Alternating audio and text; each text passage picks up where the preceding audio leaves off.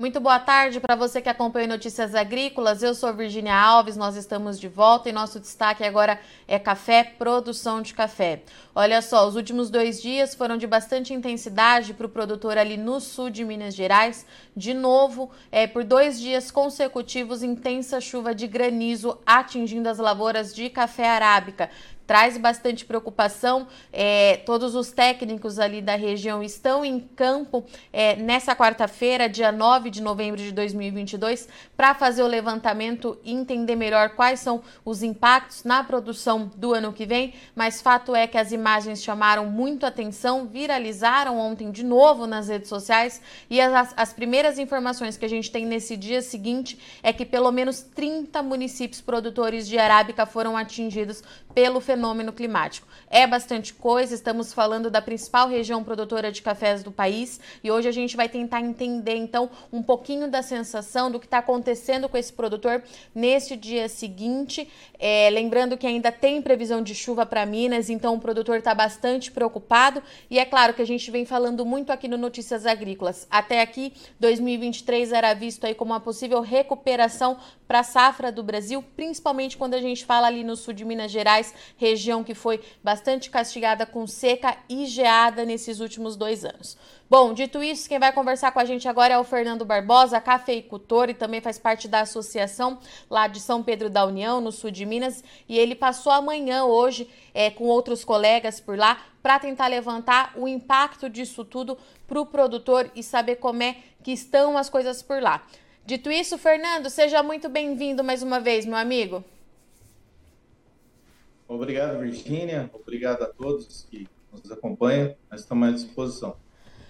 Fernando, de fato, nós estamos conversando, né? Eu e você estamos batendo esse papo desde ontem, no meio da tarde, desde as 15 horas da última terça-feira. Uma chuva muito significativa atingiu bastante gente. Enquanto você fala que eu vou pedir para o nosso técnico do estúdio colocar as imagens que você me enviou. Como é que estão as coisas por aí, Fernando? Primeiro de tudo, me conta como é que foi ontem, é, se foi uma chuva rápida, se teve volume, precipitação ou se essa chuva de fato só trouxe problema aí para o produtor do sul de Minas?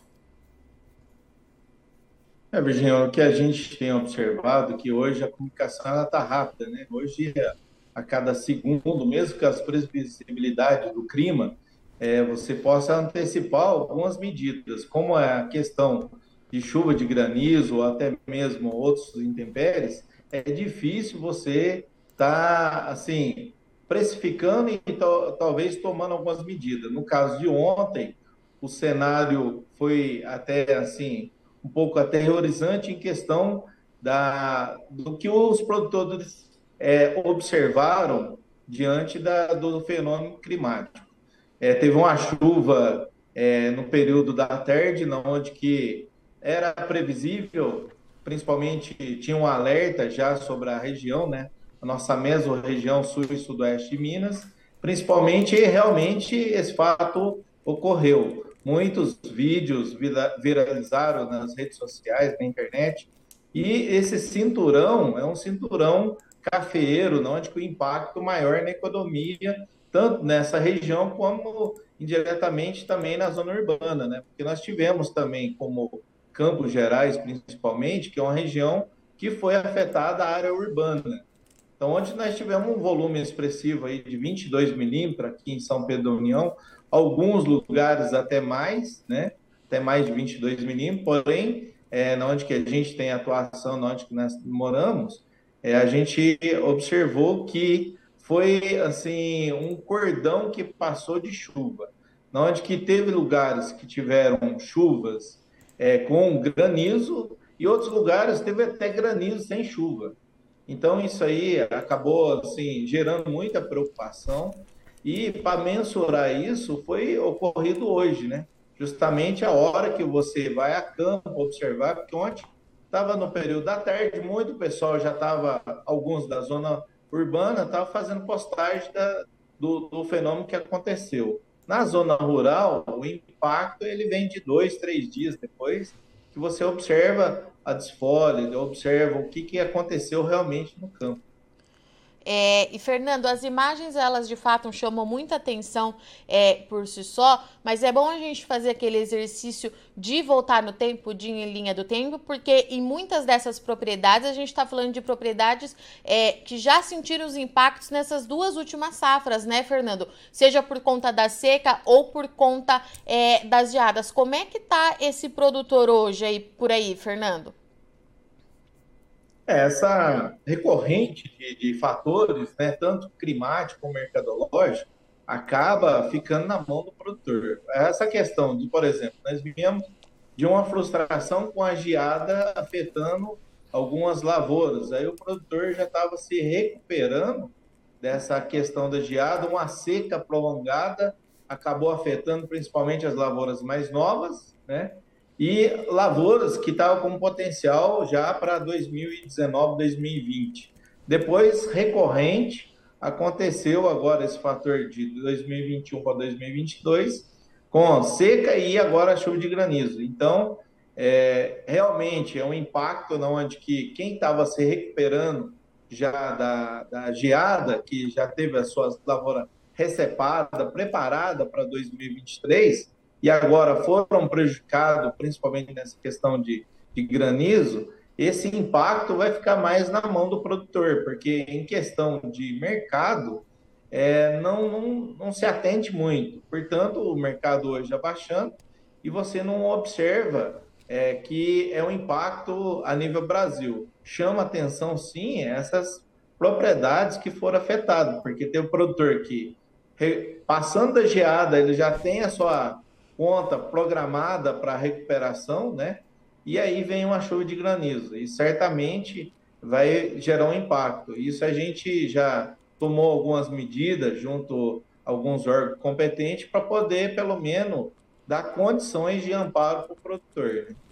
E Fernando, é, pelo que você está me dizendo, então a gente tinha essas lavouras que foram é, atingidas, a gente tem lavouras nas mais diversas situações, é isso? Tem produtor é, que poderia ter uma é, produtividade mais significativa, alguns ainda se recuperando. A gente tem, de novo, então, aquela dificuldade de fazer levantamento, Fernando, quando a gente tem essas condições muito irregulares, né, é, no Parque Cafeiro, realmente fica mais difícil da gente fazer isso. É esse cenário que a gente tem de novo? É, o que, que a gente observa? Onde que passa a chuva de granizo, geralmente, é, assim, não é recorrente nas áreas que foram afetadas de geada. Porém, muitos produtores foram afetados com geada e chuva de granizo. Então, esse levantamento tem que ser um estudo muito bem é, observado, essas questões. Por exemplo, é, a Emater agora já está em campo fazendo esse levantamento, então, aquelas lavouras que foram afetadas, em ambas as partes, tanto como a seca, a seca praticamente ela afetou tanto a área que foi afetada de, de geada, como a área que não foi afetada de geada. Então, já teve um impacto no custo de produção do produtor. Agora, áreas na onde que passa chuva de granizo, ela praticamente é um cordão, na onde que tem uma dimensão de área que é, pode ser morro, pode ser serra, não, não tem bem uma precificação de altitude, não tem, é, por exemplo, a geada ela tem uma régua, né? Geralmente ela afeta aqueles pontos torrenciais que geralmente são a nível propício de geada. Agora a chuva de granizo é totalmente diferente, então tem que estar atento, principalmente na hora do preenchimento do laudo, para que essa situação venha proteger o produtor medidas são eficazes agora de momento, que eu acho que é essa observação, como laudo, é, o produtor tem que ficar atento na hora de passar por, quem que vai fazer o laudo, o extensionista, o engenheiro, para poder ele encaminhar para o banco, aos órgãos competentes, para assim a gente ter uma, uma previsibilidade se ele vai conseguir receber esse, é seguro ou não, ou até mesmo postergar a, a alguma dívida que já vem recorrente. É, Fernando, e me fala uma coisa, como é que foi, é, de modo geral, assim, o pegamento da florada por aí? Como é que estavam essas lavouras? Olha, Virgínia, para dizer a verdade para você, é, eu acredito que ainda é frustrante, nós vamos ter muitas situações que vai se encontrar que o parque cafeeiro ele não está muito preparado para uma superprodução como a gente tem ouvido os comentários do pessoal falando super safra. Por quê? É, o, os custos elevaram muito, então muitas é, formas de aplicabilidade de, de insumos no solo, o pessoal acabou cortando um pouquinho. E com isso também, a, a, a seca também veio afetando, e a florada, ela não teve aquele pegamento que era observado, que um seria para uma safra cheia. Porque as lavouras em si, elas não estavam com situações de para carga cheia. Então, nós vendo uma carga média, como esse ano, eu acredito que a safra do ano que vem seria próxima. Agora, com esse impacto da, da, da geada, eu acredito que vai ser até mais frustrante ainda a quantidade de café para recebimento. É, pelo que a gente tem observado, teve muito abortamento de chumbinho já. E a florada, que a gente chama roseta cheia, a gente não observa isso em campo. A gente observa aquela roseta banguela de novo.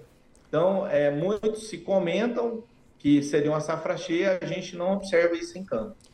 Quando você tá, fala para mim em carga média, Fernanda, a gente está falando de quantas sacas mais ou menos por hectare, só para eu entender essa conta.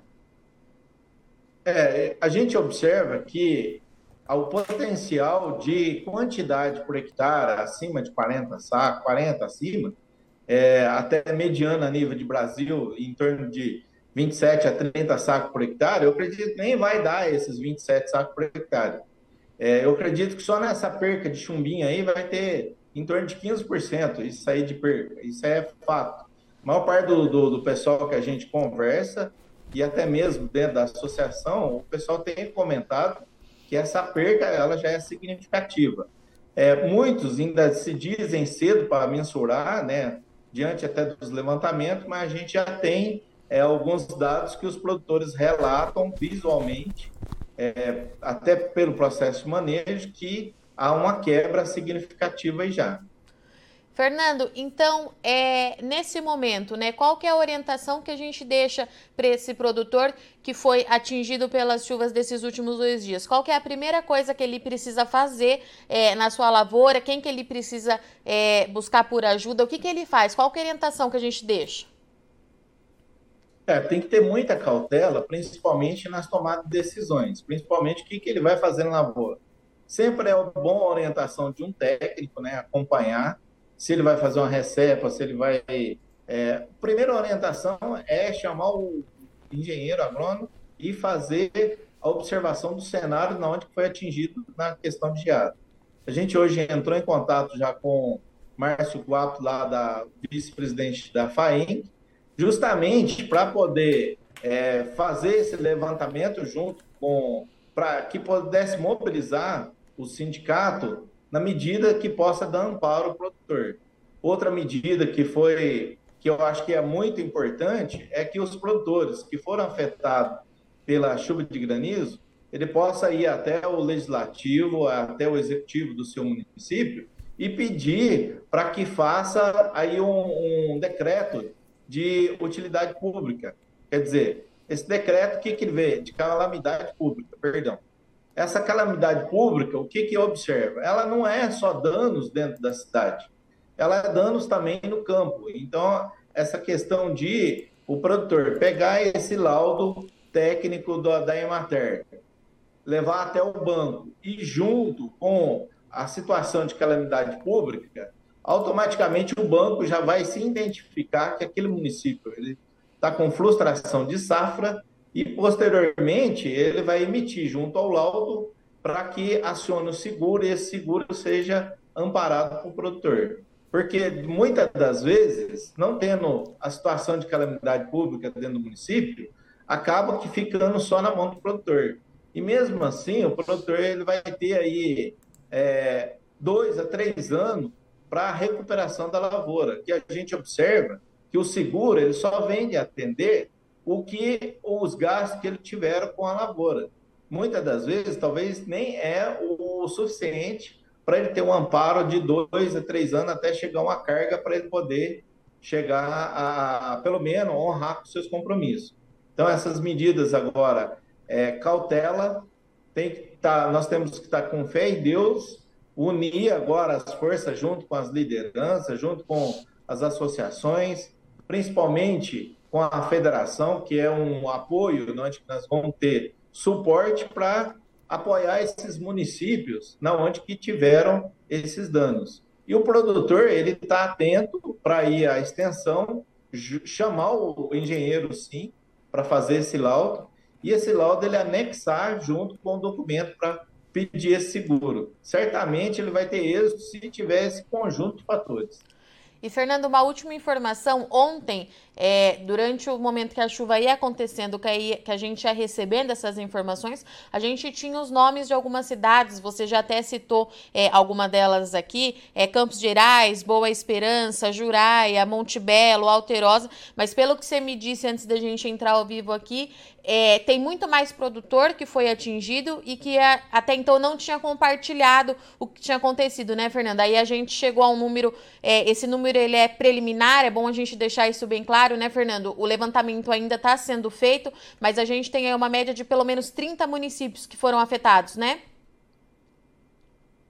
É, ontem é, muitos produtores não, não chegaram a fazer postagem na internet e principalmente os que chegaram a fazer postagem, foi feito uns levantamentos dos grupos e foram, através dos portais, identificando aqueles municípios onde que o pessoal, onde que teve mais impacto, né? Teve o menor impacto e teve maior impacto. Onde que esses maiores impactos foi onde o pessoal andou colocando, principalmente aí né, na região sudoeste e uma parte da região sul de Minas. Hoje a gente já observou que teve outras regiões que, diante dos levantamentos, que já ontem era 19 municípios, hoje já chegaram até 30 municípios.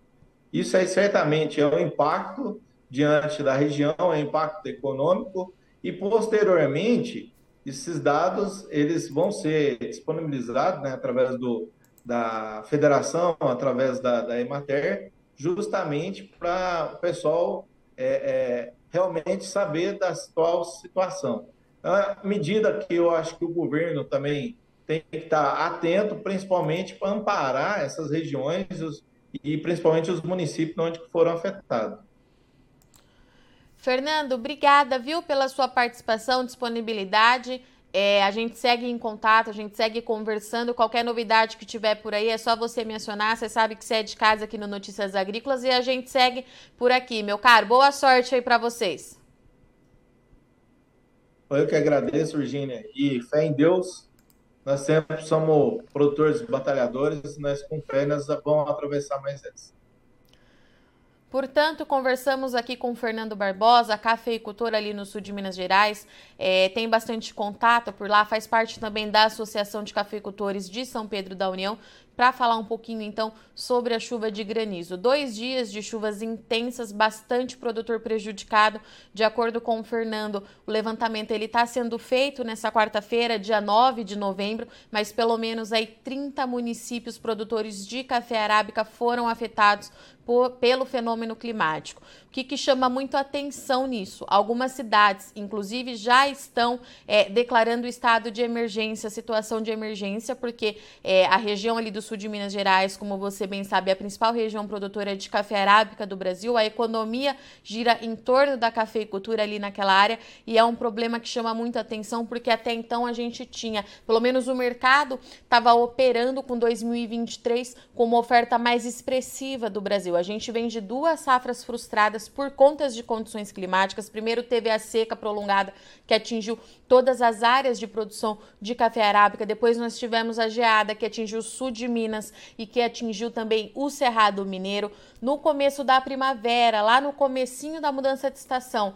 a gente já registrou, o produtor já registrou uma intensa chuva é, de granizo ali na região é, de Varginha, Campos Gerais. De acordo, naquela primeira vez, já pelo menos 13 mil hectares de arábica foram afetados. Então, assim, é, a situação ela é bastante complicada. O mercado de café continua vivendo um momento muito complexo na produção e o, como o Fernando disse aqui pra gente, a gente vai saber o impacto para 2023 nos próximos dias. Mas fato é é que os produtores eles foram afetados. A gente tem lavouras nas mais diversas situações passando por isso. Tem lavoura que poderia produzir bastante em 2023, tem lavoura que ainda está se recuperando, tem lavoura nova, tem área que foi feito o replantio por conta das condições climáticas anteriores.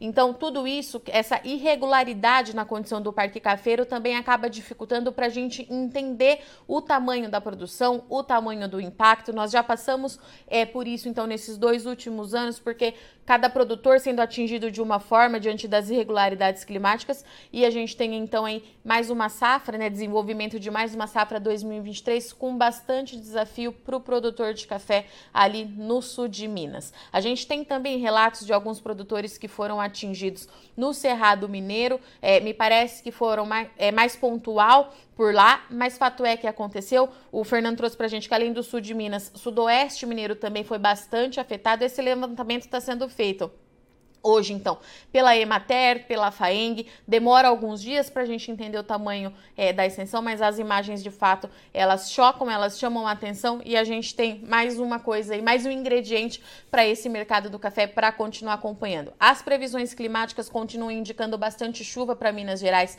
nos próximos dias. Eu conversei então com o Instituto Nacional de Meteorologia para entender o que, que, está acontecendo, o que, que justifica essa chuva de granizo muito intensa. E de acordo com com Andréia Ramos, meteorologista do IMET, o granizo é uma característica da primavera. As altas temperaturas que são registradas nesse período do ano, a umidade do ar e o avanço de áreas de instabilidade acabam favorecendo a formação de granizo e é justamente isso que está acontecendo. De acordo com ela, enquanto estiver os modelos meteorológicos estiverem indicando então previsão de chuva, há o risco para queda de granizo. O IMET tem um alerta então para Minas Gerais, válido até as 10 de amanhã tempestade, risco de granizo, ventania. A gente precisa ver como é que vai se comportar o clima, então, nessa reta final é, dessa quarta-feira. Uma outra coisa que chamou muito a atenção, a minha atenção, a gente conversando com os produtores é, nessa, nessas últimas 24 horas, que os modelos de fato eles é, indicam bastante chuva, precipitação expressiva. O mercado, inclusive em Nova York, está operando com base nisso, pressionou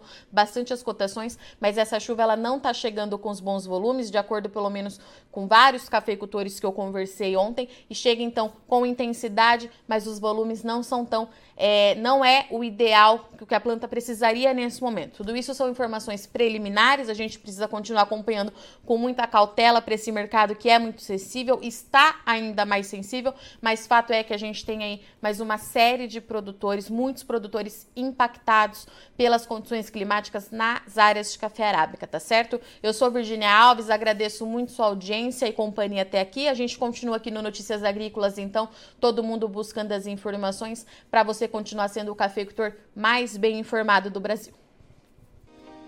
Se inscreva em nossas mídias sociais. No Facebook, Notícias Agrícolas. No Instagram, arroba Notícias Agrícolas. E em nosso Twitter, arroba Norteagri. E para não perder nenhum vídeo, não se esqueça de nos acompanhar no YouTube e na Twitch Notícias Agrícolas Oficial.